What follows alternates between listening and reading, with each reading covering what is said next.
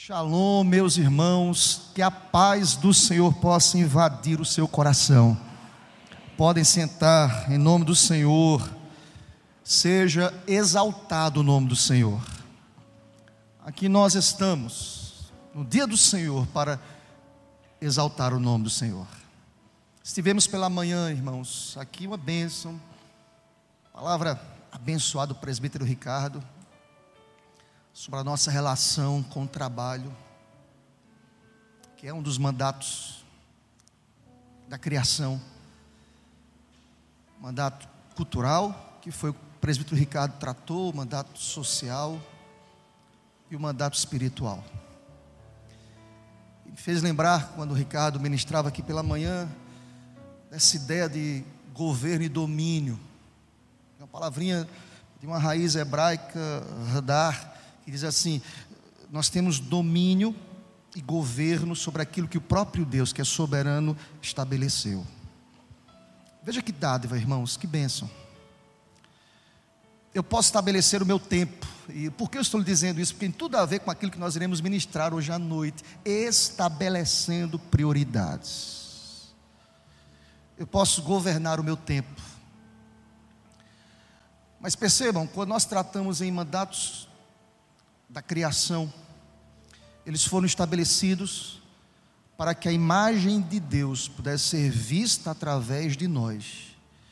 Então, quando eu organizo o meu tempo como mordomo, eu o organizo para que Deus venha ser honrado através da minha vida. E isto também inclui o meu tempo.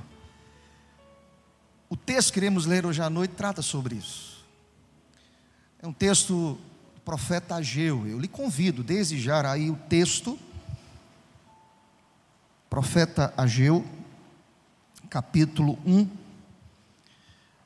E é uma leitura de todo o capítulo. Eu chamo a sua atenção, são 15 versículos. Eu chamo a sua atenção para que você possa estar atento. O texto, ele é a base de toda exposição bíblica. Nós não podemos acrescentar ao texto nada, é ele que nos ensina, é ele que tem autoridade, é a palavra de Deus que fala conosco. E por esta razão, eu lhe convido a olhar para a palavra na expectativa de aprender hoje à noite. Dizer, Deus me ensina, molda as minhas prioridades em nome do Senhor. Amém, querido? Vamos orar antes. Coloque o seu coração diante de Deus, Deus de toda graça. Aqui nós estamos, ó Pai, louvando, engrandecendo o Teu nome, e aqui reunidos como igreja, no primeiro dia da semana, nós estamos aqui para aprender, queremos ouvir a Tua voz através da palavra que esta revelação especial para a gente. Usa-me como porta-voz, como boca do Senhor, para ministrar a cada coração, para que o teu nome venha a ser honrado e glorificado. Esta é a nossa oração. Em nome de Jesus oramos e já te agradecemos. Aleluia. Amém, Senhor. Querido irmão, profeta Ageu, capítulo 1, acompanhe a leitura desse capítulo. No segundo ano do rei Dário, no sexto mês do primeiro dia do mês, veio a palavra do Senhor por intermédio do profeta Ageu, a Zorobabel, filho de Salatiel, governador de Judá, e a Josué, filho de Josadaque, o sumo sacerdote, dizendo: Assim fala o Senhor dos exércitos: este povo diz: não veio ainda o tempo, o tempo em que a casa do Senhor deve ser edificada. Veio, pois, a palavra do Senhor por, por intermédio do profeta Ageu, dizendo: Acaso é tempo de habitardes vós em casas apaineladas, ou seja, casas de fino acabamento, casas luxuosas, enquanto a minha casa, a casa do Senhor, parece em ruínas? Ora, pois, assim diz o Senhor dos Exércitos: considerai o vosso passado. Tendes semeado muito e recolhido pouco. Comeis mas não chega para fartar-vos. Bebeis, mas não dá para saciar-vos. Vocês se vestem, mas ninguém fica aquecido. O que recebe salário, recebe-o para pô-lo no saquetel furado. Assim diz o Senhor dos exércitos: considerai o vosso passado. Suba ao monte, tragam madeira, edifiquem a casa, a minha casa, dela me agradarei e serei glorificado, diz o Senhor. Esperastes o muito, e eis que veio a ser pouco. E esse pouco, quando trouxestes para casa, eu com um assopro o dissipei. Por quê? Diz o Senhor dos Exércitos: por causa da minha casa, que permanece em ruínas, ao passo que cada um de vós corre por causa de sua própria casa. Por isso, os céus sobre vós retêm o seu orvalho, e a terra os seus frutos. Fiz vir a seca sobre a terra e sobre os montes, sobre o cereal, sobre o vinho, sobre o azeite e sobre o que a terra produz, como também sobre os homens, sobre os animais e sobre todo o trabalho das mãos. Então, Zorobabel, filho de Salatiel, e Josué, filho de Josadaque, o sumo sacerdote, e todo o resto do povo atenderam à voz do Senhor, seu Deus, e as palavras do profeta Ageu, as quais o Senhor, seu Deus, o tinha mandado dizer, e o povo temeu diante do Senhor. Então Ageu, o enviado do Senhor, falou ao povo, segundo a mensagem do Senhor, dizendo: Eu sou convosco, diz o Senhor o Senhor despertou o espírito de Zorobabel, filho de Salatiel, governador de Judá, e o espírito de Josué, filho de Josadaque, o sumo sacerdote, e o espírito do resto de todo o povo. Eles vieram e se puseram ao trabalho na casa do Senhor dos exércitos, seu Deus, ao vigésimo quarto dia do sexto mês. Que Deus aplique a leitura desta palavra às nossas vidas em nome do Senhor. Meu irmão, continue com a sua Bíblia aberta. O capítulo 1 será objeto da nossa reflexão, da nossa exposição, da nossa, do nosso tempo aqui, né, a partir desse momento. Mas antes de olharmos, irmãos, para esse texto, nós precisamos, é fato, definirmos o que é prioridade. Porque a nossa proposta hoje à noite, olhando para o texto aqui, é que possamos estabelecer essas prioridades. Quem sabe para alguns um reestabelecimento. Essas prioridades, quem sabe, ficaram no caminho. Foram jogadas, quem sabe, na vala comum. Estão esquecidas.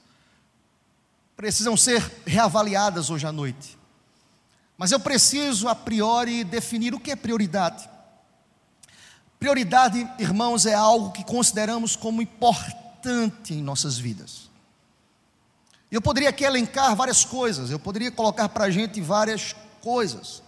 Prioridade é aquilo que detém a nossa atenção, o nosso desprendimento, a nossa vida, o nosso olhar mais acurado, e eu poderia elencar várias coisas aqui hoje à noite, poderia pensar com vocês, quem sabe, na lista de prioridade, nós podemos colocar a nossa vida com Deus, a nossa espiritualidade, o nosso casamento, os nossos filhos, os nossos familiares, os nossos amigos, a igreja, o trabalho, quem sabe, a saúde, o descanso, a formação educacional, a cultura, o lazer quem sabe você consiga hoje à noite lembrar na sua lista de prioridades outras coisas.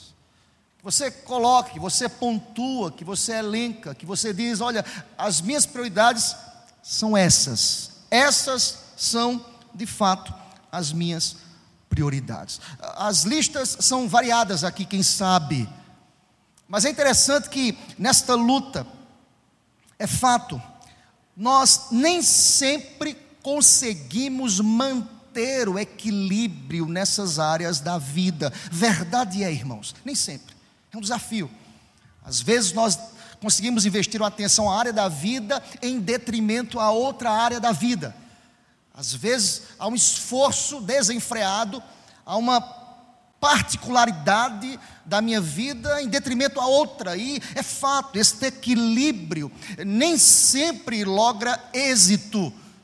É fato, irmãos, mas ninguém de fato consegue desconsiderar que se faz necessário atender a essas prioridades.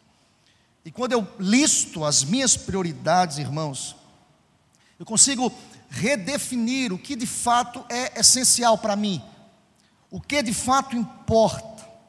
Nós precisamos, vez por outra, nós precisamos de uma de um mergulho introspectivo para um entendimento mais acurado, mais límpido acerca daquilo que é prioridade para a gente. Porque às vezes nós trocamos, às vezes nós desvirtuamos, às vezes nós procuramos coisas que não são tão essenciais para as nossas vidas. Ah, preste atenção, querido, o texto que lemos como texto devocional hoje à noite nos fala: buscai, pois, em primeiro lugar o meu reino e a minha justiça, e as demais coisas vos serão acrescentadas. Você pode colocar aí como demais coisas tudo. Tudo que você imaginar, tudo. Tudo que você, a sua mente possa pensar agora, você pode agregar às demais coisas. Mas eu quero pensar hoje à noite, olhando para esse texto, irmãos. Nós precisamos, de fato, estabelecer as nossas prioridades. O texto lido é um texto que encontra-se no profeta Ageu que é um dos três profetas relacionados ao período pós-exílio. O povo estava voltando para suas terras. Eles estavam voltando de um período difícil, de exílio, de escravidão, de dor, de separação dos seus patrícios, dos seus irmãos. Eles estavam voltando e nós sabemos que Ageu, Zacarias e Malaquias são profetas pós-exílio.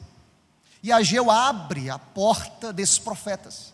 Há quem diga, alguns comentaristas irão afirmar o seguinte: que esse primeiro grupo que chega com Ageu como profeta é o grupo dos líderes, de homens mais que tinham mais intimidade com Deus. Eles são citados aqui, Zorobabel, por exemplo, sacerdote.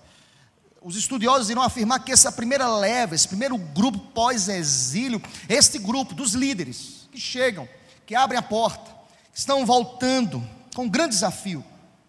E Ageu é aquele que é levantado por Deus para profetizar, de volta a Judá, de volta à sua terra. Ele profetiza, e nesta volta, o maior desafio nesse processo profético a Ageu era justamente a reconstrução do templo. Ageu é o primeiro profeta a exercer o ministério nesse período, em desafiar o povo de Deus, em trazer ao povo de Deus a consciência de que o templo precisava ser restaurado. De maneira muito rápida aqui, quando nós pensamos sobre isso, automaticamente, quando nós pensamos que a mensagem de Ageu girava em torno da reconstrução do templo, de imediato, irmãos, nós pensamos, olha, aí nós pensamos numa prioridade para esse povo, a reconstrução do templo. Ageu é aquele que é levantado como boca de Deus para dizer aos judeus: olha, vocês estão indiferentes a essa mensagem, vocês estão espiritualmente mornos, acomodados em relação ao templo, à obra de Deus. E aí, irmãos, na leitura do capítulo 1, nós percebemos algumas verdades aqui de imediato. Era que o povo estava cuidando do embelezamento de suas próprias casas, de suas próprias coisas em detrimento à casa de Deus. Aquilo que deveria ser prioridade estava virando agora algo secundário, pelo envolvimento desses líderes, desses homens, pelo envolvimento desses corações. Irmãos, nós estamos diante de um texto que nos leva à seguinte reflexão: nós precisamos de fato também em nossos dias, nós precisamos estabelecer prioridades a começar das nossas casas, em nome de Jesus. O que é prioridade para a gente? Aqui eu estou falando de um texto, irmãos, em que Ageu ele diz assim: olha, o problema de vocês não é falta de recursos. O problema de vocês é, são as prioridades. Eu estava estudando esse texto, irmão, e pensando, irmãos, é fato que isso é verdade na vida de muita gente hoje. De muita gente. Olha aqui para mim, querido. Hoje é domingo, dia do Senhor. Será que de fato o dia do Senhor é prioridade para o meu coração? E aí, irmão, pode se preparar, porque vem palavra de Deus para a gente. Amém, meu irmão? Domingo é dia do Senhor. Vocês percebem que as crises no tempo do profeta Ageu, elas se repetem nos nossos dias. Vocês percebem que Deus tem que levantar homens. É, claro, nós não temos mais o profeta que levante assim, assim diz o Senhor, mas há aquele que hoje expõe aquilo que está revelado. Não há mais a revelação, mas hoje nós temos um compromisso com a exposição do que já fora revelado. Mas o que já fora revelado continua, e, ne, e, nós entendemos assim: necessitamos da palavra de Deus, esta palavra continua sendo a palavra de Deus, Deus continua falando com o seu povo, aleluia. Nós precisamos estabelecer prioridades, e aqui, irmãos, se você olha desde o versículo 1, olha para o texto, versículo 1, o texto começa assim, dizendo o seguinte: que no segundo ano do rei Dário, no sexto mês, no primeiro dia do mês, a melhor leitura não é Dário, é Dario, tá? Muita gente fala Dário, mas não é Dário. A melhor leitura é Dario, tá certo? No rei de Dario, no reino de Dario, veio a palavra de Deus ao profeta Ageu por intermédio dele, a Zorobabel, filho de Salatiel, governador de Judá, e a Josué, filho de Josadac, o sumo sacerdote. Algumas coisas interessantes aqui desde o versículo 1, que nada está na Bíblia por acaso, irmãos. Primeiro, por que, pastor, colocar no texto que é o sexto mês, o primeiro dia do mês? Para a gente não há significado nenhum. Não sei que você pensa assim também. Qual a importância de entender isso, irmãos? É porque se você pega e estuda o contexto aqui, é que nesse contexto, o calendário lunar aqui, nesse contexto, era o dia de lua nova. E por que eu quero dizer isso? Porque nesse dia, era costume da época, nesse período, ser feriado. E a, naquele contexto, havia ali uma aglomeração de famílias. Era um dia santo, um dia consagrado, de adoração, de exaltação a Deus seria uma oportunidade para o profeta para alcançar um maior número de pessoas. É como nós estivéssemos aqui reunidos em um feriado, deveria ser assim, a igreja estaria lotada numa quarta-feira feriado. Nem sempre é assim, né, irmãos? Pelo contrário, no feriado a gente passa o dia se divertindo o dia todo, quando chega a noite está todo mundo cansado e ninguém vem para a igreja. Misericórdia. Mas nesse contexto aqui, uma aglomeração de famílias. O profeta se levanta. O profeta é boca de Deus. Se você perceber, a origem da palavra não é humana, não é promovida pelo profeta, não é arquitetada pela capacidade humana de Ageu. O texto diz que nesse contexto aqui, em que as famílias estavam ali aglomeradas, unidas, celebrando, o profeta se levanta, quando diz o texto: veio a palavra do Senhor por intermédio. Presta atenção, querido. Todo profeta era boca de Deus. Em outras palavras, nesta noite, eu sou boca de Deus para a tua vida, porque a palavra está sendo profetizada, exposta através do texto revelado. Receba a palavra como palavra de Deus em nome do Senhor. É Deus nos ensinando, irmãos.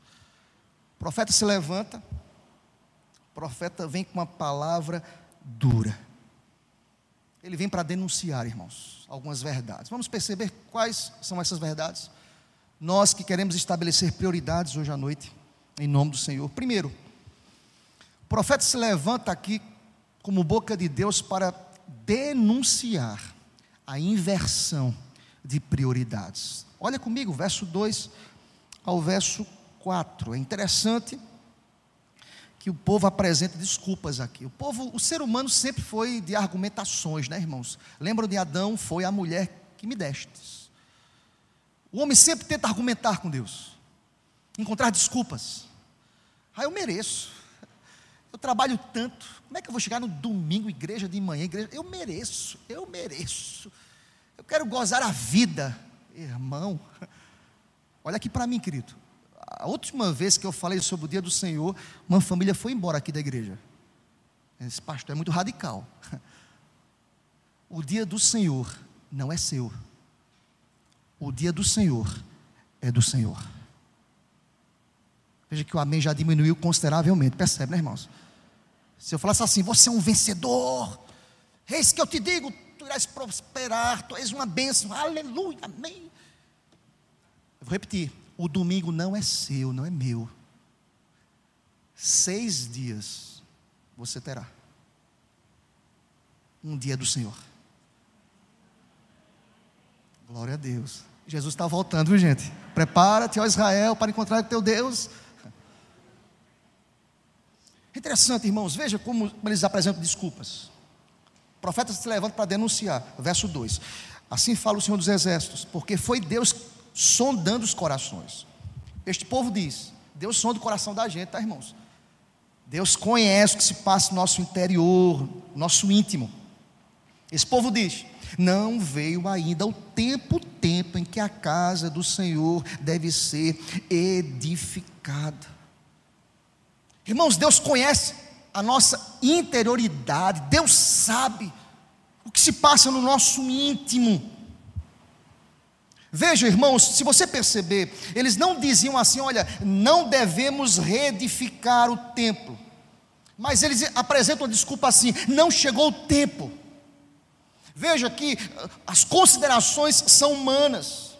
O pecado desse povo foi a acomodação. Tem muito crente acomodado também, irmãos, que apresenta desculpas ao Senhor em outras palavras, quando o profeta se levanta como boca de Deus, porque a partir do verso 2 é Deus falando, é Deus usando a boca do profeta para dizer: olha, eles estão com desculpas, eles estão dizendo não chegou o tempo, eles estavam adiando um projeto de Deus, eles estavam priorizando seus próprios projetos. Em outras palavras, eles estavam abandonando a casa de Deus para investir tempo em suas próprias casas. Olha aqui para mim, querido, é pecado investir em sua própria casa? Não. Mas a partir do momento que as demais coisas elas tomam o lugar daquilo que deve ser prioridade para a gente, isso se torna prejudicial. Se você olhar para o texto, o texto continua, olha para o texto, verso 3: Veio, pois, a palavra do Senhor.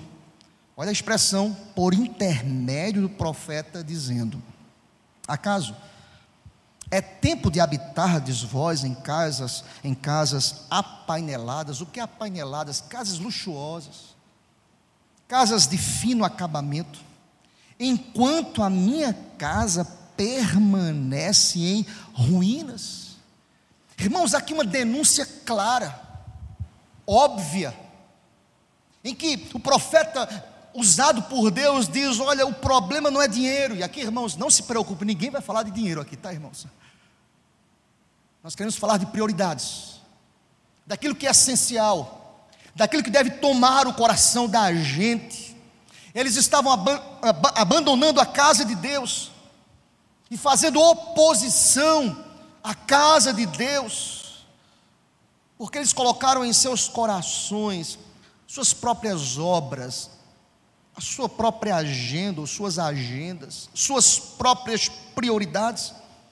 Eles fizeram interpretação errada da vida, apresentando dificuldades, não é o tempo, não chegou o tempo, presta atenção, irmãos, é sempre tempo para a manifestação da presença de Deus. O reino de Deus em nenhum momento fica caduca, não deve ter prioridade. O reino de Deus em toda era, em todo tempo, em todo contexto, em qualquer situação, deve tomar a primazia das nossas almas. O reino de Deus tem que ser buscado como prioridade em nome de Jesus.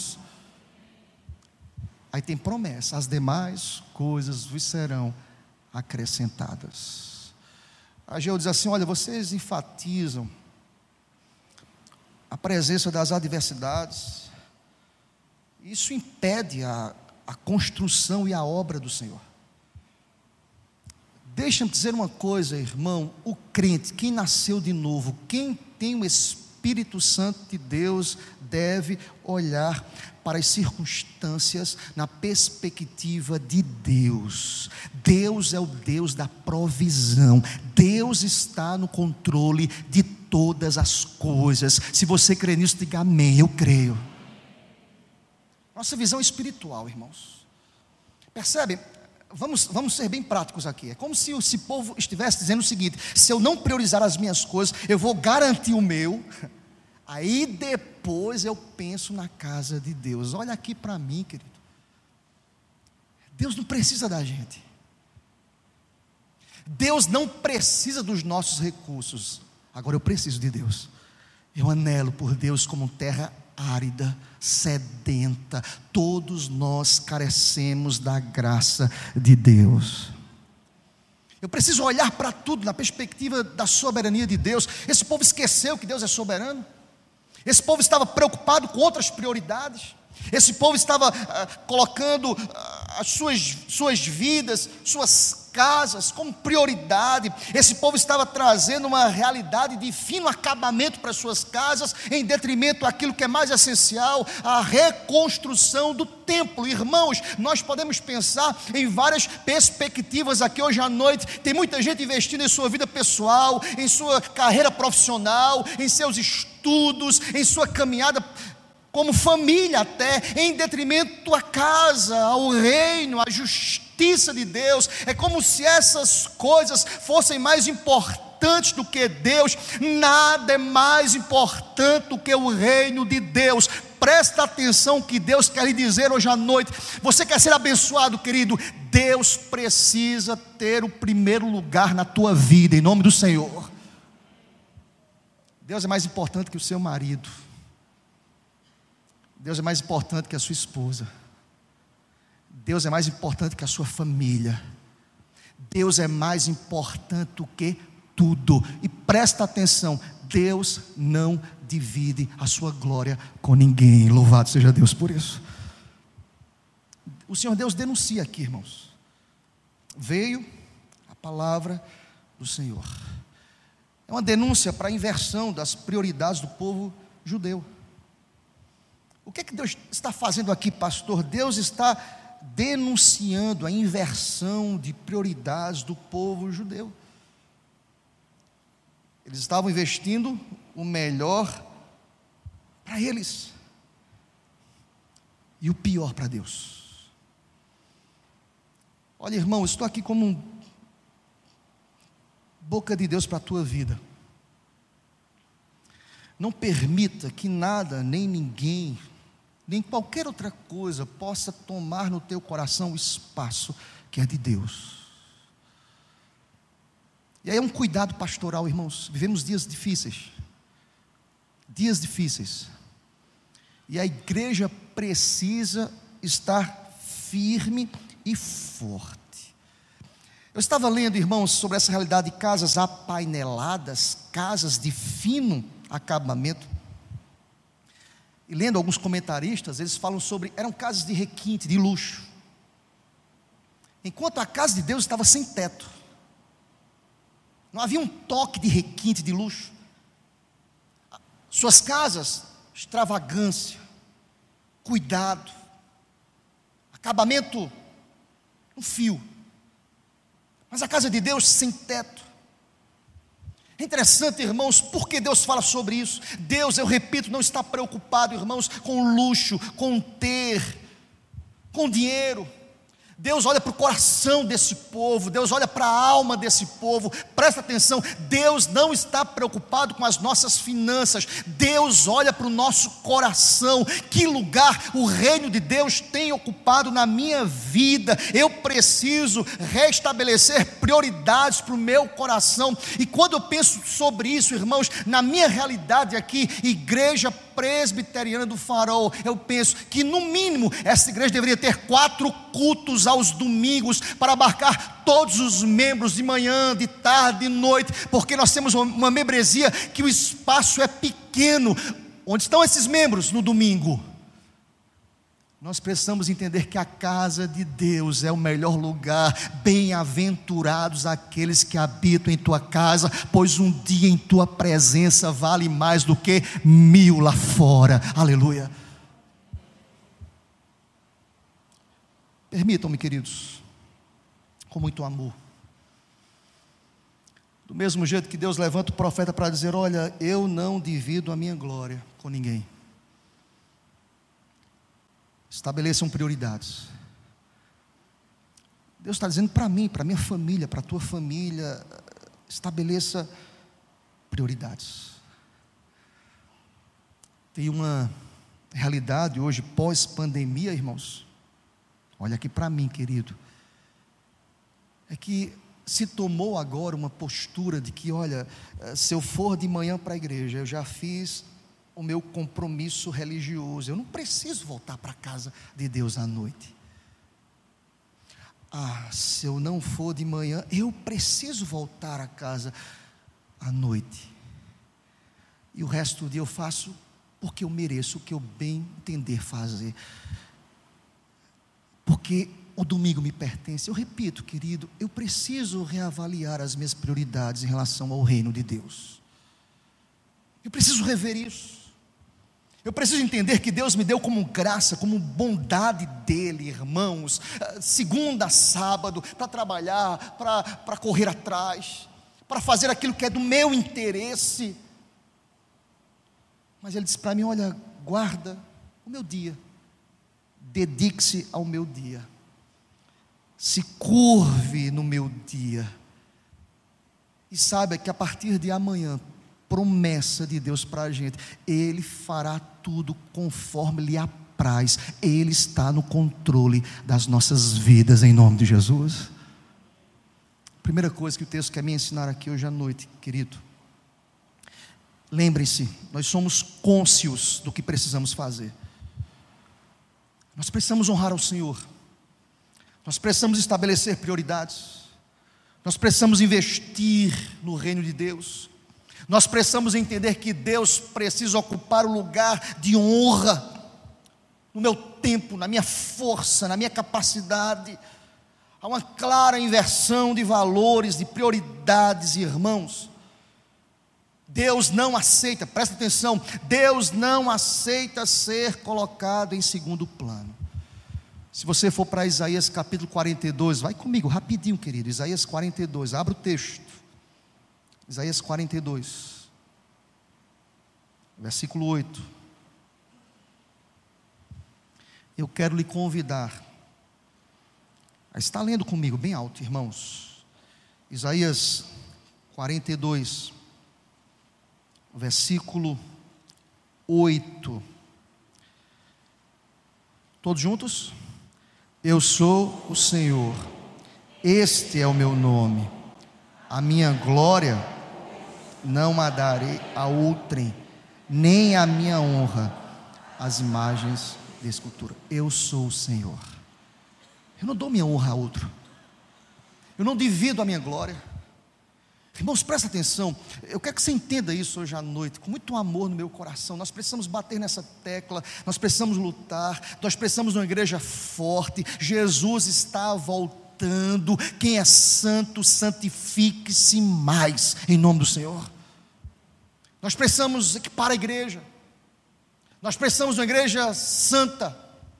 Nós precisamos de uma igreja firme, forte, preparada para os embates, uma igreja que diz: Eu não troco a glória de Deus, uma igreja que diz: Eu não troco aquilo que pertence ao Senhor, eu não vou barganhar, mas uma igreja que irá dizer sempre ao Senhor: Deus, o teu reino tem prioridade em minha vida, em nome do Senhor. Primeira coisa que o texto diz, veio a palavra do Senhor dizendo: Olha, vocês estão investindo em si mesmos em detrimento àquilo que é essencial à minha casa. Uma segunda verdade, irmãos. Veio a palavra do Senhor por intermédio do profeta Ageu para que o povo pudesse aprender com o passado, para não cair nos mesmos erros. Aprendam com o passado. Se você olhar comigo no verso 5, olha o que diz a palavra de Deus: ora, pois, assim diz o Senhor dos Exércitos: considerai o vosso passado. Irmãos, presta atenção. Se tem um período que me chama a atenção na Bíblia, até comentava com Kézia esses dias, é o tempo dos juízes. Vocês lembram como era? Eu já falei várias vezes aqui na igreja. O povo em dura serviço, com lutas, com provas, Deus pesava a mão e o povo se aproximava de Deus, dizendo: Deus tem misericórdia de nós. O que é que Deus fazia? Deus derramava misericórdia Deus tirava a mão pesada de sobre o povo, e o povo voltava a buscar a Deus. Mas com o passar do tempo, quando as coisas iam bem, eles começavam a se afastar de Deus. Deus levantava um juiz. Um ciclo vicioso. Ou seja, quando eu estou sendo abençoado, eu esqueço de Deus. Quando vai tudo bem, meus filhos vão bem, saúde, trabalho, salário todo mês batendo na conta, tudo bem galgando patamares maiores profissionalmente falando, recebendo os louros desse mundo, tudo bem. Primeira coisa que sacrifica igreja, compromisso, reino. Olha, pastor, nem conte comigo em 2023, eu não tenho tempo. Eu tenho tanta coisa para fazer. Procure outro. Eu tenho dito aos jovens da igreja: Deus sempre chamou os ocupados. É verdade ou não é? Deixem as redes e me sigam. Eles estavam trabalhando, irmãos. Deus sempre chamou gente ocupada. Olha aqui para mim, se você está esperando desocupar para servir a Deus, isso nunca vai acontecer. Deus chama gente ocupada. Sabe por quê? Para nos provar que Ele é um Deus que consegue organizar e operar milagres em nossas vidas. Somos apenas instrumentos nas mãos de Deus, em nome do Senhor. Olha para o passado. O convite aqui para o povo é: olha para o passado. Eu lhe convido hoje à noite também a que você possa olhar os erros. Se você olhar para o texto, o verbo usado aqui, considerai, no verso 5, o verbo considerai, significa meditem, pensem com cuidado, não é um pensamento assodado, rápido, como um vento que dissipa que se dissipa, não, é pensar, é meditar, é imaginar, é projetar, é pedir perdão. Considerem o passado de vocês. Todas as vezes que vocês colocaram outras coisas como prioridade, tudo deu errado, irmãos. E aqui não é palavra motivacional para você, é palavra de Deus. Quando nós buscamos o reino de Deus, algo miraculoso acontece. Deus começa a confirmar as obras das nossas mãos, não porque merecemos, mas porque Deus ele é fiel em nome do Senhor. Amém, meu irmão. Considerai o vosso passado. Eu gosto muito desse texto porque Deus chama o povo à reflexão. Deus chama o povo para olhar pelo retrovisor. Deus chama o povo para meditem. Pensem, olha o verbo aqui no hebraico, meditem com cuidado sobre o passado de vocês. Vamos, vamos pensar de forma prática. É o pai que vai chamar o filho e falar assim: filho, não vai por esse caminho. Lembra como foi no passado? Todas as vezes que você se afastou de Deus, o que aconteceu? Não faz isso. É a esposa que chama o marido para conversar. Meu filho, não faz isso. Lembra do passado? Toda vez que você deixou de ler a palavra, de, de exercer o sacerdócio aqui em casa, você lembra o que aconteceu? O esfriamento, o afastamento, o peso da mão do Senhor Deus. Reveja isso. É o marido que chama a esposa, minha filha, porque esse desânimo para a igreja, porque o desânimo do reino de Deus, lembre do passado. Os filhos que chamam os pais e falam, pai, precisamos retomar algumas coisas que deixamos aqui. Lembra do passado? Toda vez que a palavra de Deus não se fez presente em nossa casa, quantas coisas aconteceram. Querido irmão, palavra de Deus para a gente, lembrem, considerem, pensem com cuidado acerca do passado. Irmãos, presta atenção, eu não tenho nada contra o ser humano se divertir, muito bom. Eu terei 30 dias de férias, irmãos. Parecia o paraíso. Oh, glória a Deus. Coisa boa. É justo. Mas presta atenção, isso não pode ter prioridade no meu coração. Eu preciso considerar o passado. Eu preciso entender que é Ele que me deu a graça de desfrutar de dias de férias. Eu preciso glorificar a Deus. Eu preciso honrar a Deus. Eu preciso entender, por exemplo, que o domingo é dia do Senhor. E mesmo de férias, eu preciso reunir como sacerdote a minha casa. Eu preciso correr para o templo mais próximo para dizer: Deus, eu não mereço, mas o Senhor tem sido fiel para comigo. Seja bendito o teu nome para sempre. Aleluia. É o reconhecimento de um coração que reconhece e que tem a clara convicção que tudo que nós temos vem do Senhor. Olha, irmão, quando o profeta diz: olhem para trás, o profeta está dizendo a esse povo: olha, investimentos errados produzem resultados insatisfatórios. Cuidado. Eu quero dizer para você hoje à noite: cuidado, querido, olha para trás. Reveja o que você deixou de fazer. Reveja todos os seus conceitos. Reveja, meu querido irmão Sempre que nós desamparamos a casa de Deus, até criando desculpas para investimentos pessoais, projetos pessoais. Olha o que o texto vai dizer, irmãos, colhemos riscos profundos. Olha para o texto, é palavra, irmãos, verso 6, olha comigo, olha, olha o passado de vocês, olha comigo, verso 6. Vocês estão semeando, mas estão colhendo o que, irmãos? Pouco. Vocês estão comendo, mas vocês não se fartam. Vocês estão bebendo, mas isso não mata a sede de vocês. Vocês estão se vestindo, uma ação pessoal, uma luta pessoal, legítima luta, mas vocês não se aquecem. Vocês recebem salário, mas vocês estão colocando um saquetel furado, irmãos. Preste atenção, o que Deus quer nos dizer hoje à noite. Considere o passado de vocês. Não há quem possa lograr êxito. Quem tem o Espírito Santo de Deus longe do Senhor. Você quer ser abençoado, querido? Busque o reino de Deus como prioridade em nome do Senhor. Considere o seu passado. Ah, pastor, que palavra dura. Mas é palavra de Deus para a gente. Eu acho interessante que as figuras usadas aqui por Ageu falam da mesma coisa.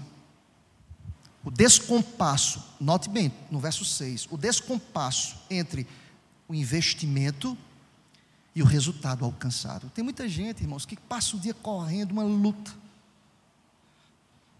uma crise, corre para um lado, acorda de madrugada, dorme tarde, é, vai negligenciar o dia do Senhor, a semana começa um turbilhão, uma coisa. Eu não sei se você já entrou nessa crise, parece que eu estou correndo contra o vento. Que luta é essa, querido? Presta atenção, Deus está te levando hoje à noite a reconsiderar a sua vida. Nada é mais importante do que o reino de Deus. Deus está dizendo isso para o teu coração hoje à noite. Entenda isso em nome do Senhor. Irmãos, há uma crise aqui instaurada. E olha os contrastes entre a ação do povo e a expectativa do povo. Ação, expectativa. Se você olhar comigo, por exemplo, os versos de 6 a 9, continua comigo, vamos continuar com 7. Assim diz o Senhor dos Exércitos, 7. Considerai o vosso passado. 8. Suba um monte, tragam madeira, 7 e 9. Segura o verso 8 agora, querido. Esperastes o muito, verso 9, e eis que veio a ser pouco. E esse pouco, quando o trouxestes para casa, eu com um assopro dissipei. Quem fez isso, gente? Deus. Olha aqui para mim, irmãos. Pastor, está dando tudo errado na minha vida. Isso é coisa do capeta. Não. O bichinho do capeta está quieto. Bichinho não. Vá para o inferno ele. Mas tudo é o capeta, tudo é o diabo. Isso deve ser coisa do diabo, irmão. Vamos orar, reunir os irmãos da igreja. Isso é o capeta. Vamos repreender, amarra. Amarre não, deixa ele solto. Ele é o príncipe desse mundo. Não é para amarrar nada. Se amarrar, fica do teu lado, meu irmão. Expulsa. Crente expulsa, não amarra não. Vamos amarrar, vamos quebrar, vamos não sei o quê. Ele, quem fez isso foi Deus. Nós temos um pai, irmãos, nós temos um dono que nos conhece, que nos sonda, e ele vai dizer aqui no verso 9: Vocês esperaram muito e veio pouco eu com um assopro dissipei. Por quê? Diz o Senhor dos Exércitos. Por causa de quê, irmãos? Da minha casa, que permanece em ruína, por causa de sua própria casa. Vocês estão correndo seus planos, dos seus projetos, é, é, a crise de Salomão, Eclesiastes, é correr atrás do vento, querido. Nada é mais satisfatório do que dedicar como prioridade o coração a Deus, irmãos. Isso é efêmero, isso é passageiro. Percebe como a vida sem Deus não tem sentido?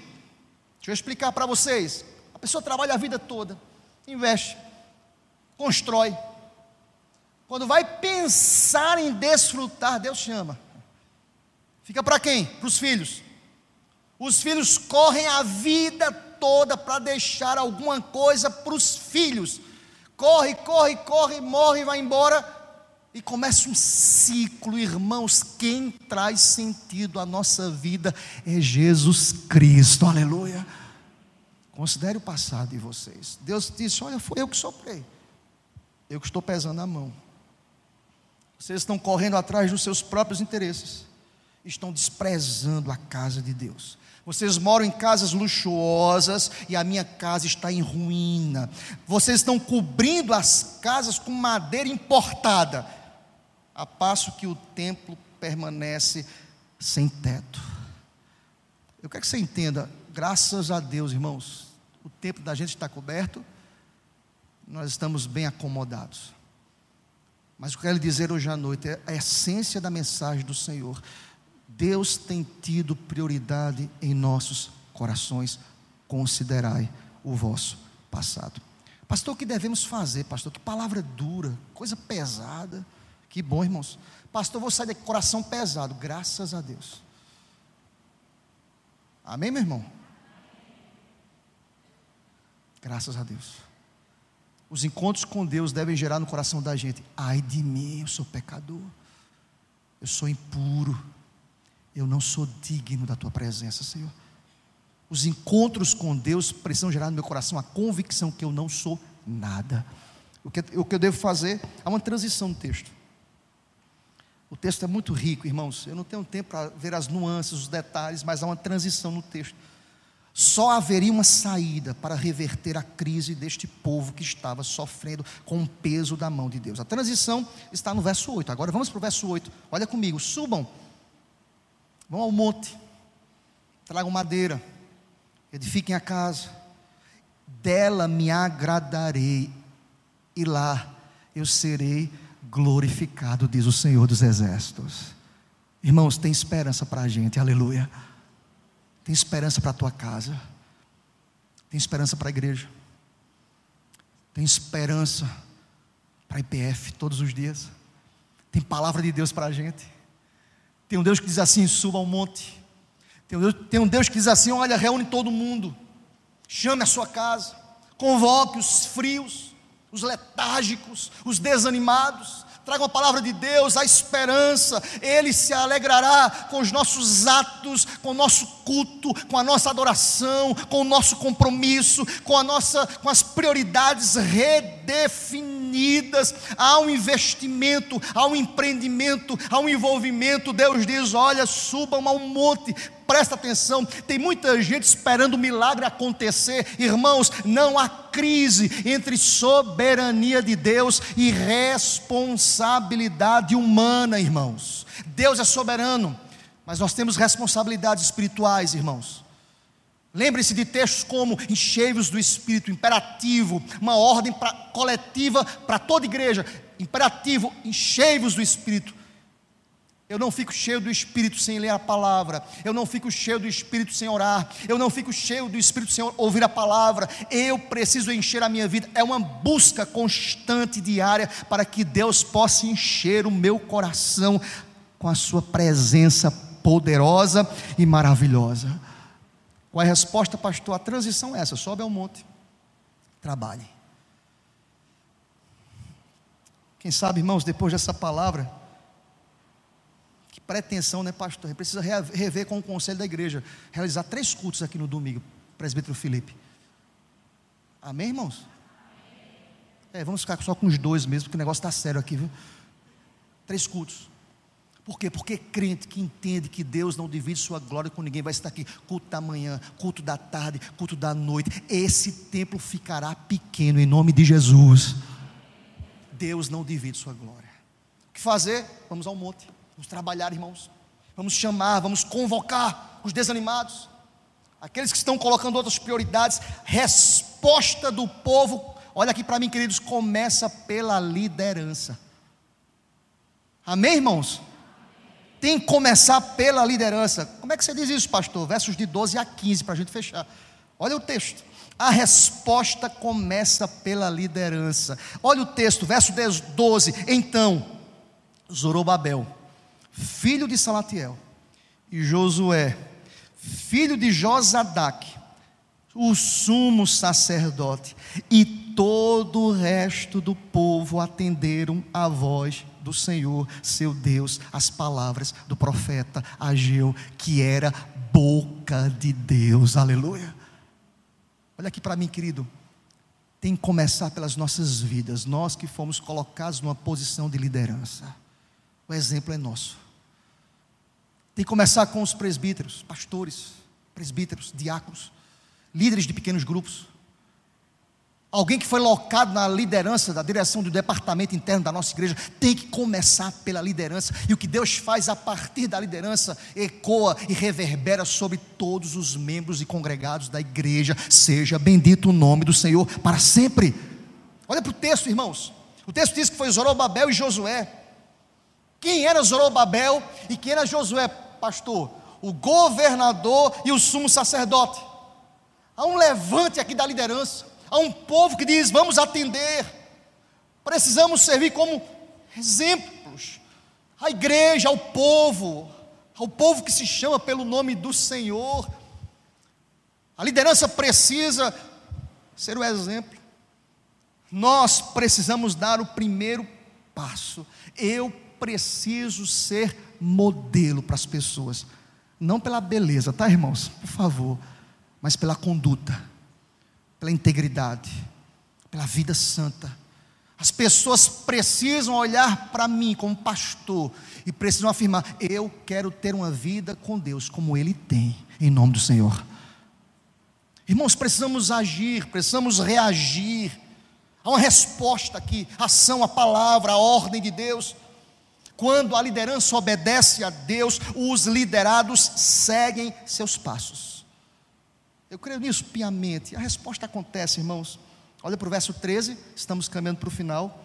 Então Ageu, o enviado do Senhor, falou ao povo, segundo a mensagem do Senhor, dizendo: Vamos ler juntos o finalzinho do verso 13, toda igreja. Eu sou convosco, diz o Senhor. Eu sou convosco, diz o Senhor. Presta atenção que eu quero lhe dizer, irmão, caminhando para o final dessa palavra.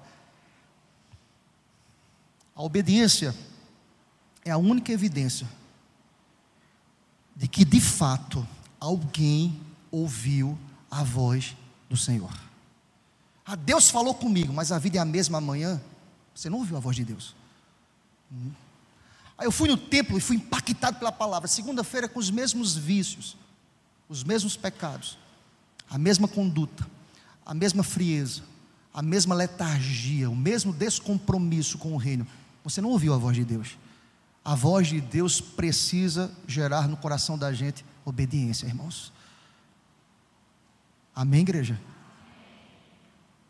Sabe por quê? Porque quando nós obedecemos, Deus não está atrás de sacrifício, mas de obediência. quando nós obedecemos ao Senhor, Deus estará conosco, guiando. Olha, o texto diz: Eu sou convosco, diz o Senhor. Irmãos, os desafios de obedecer a Deus.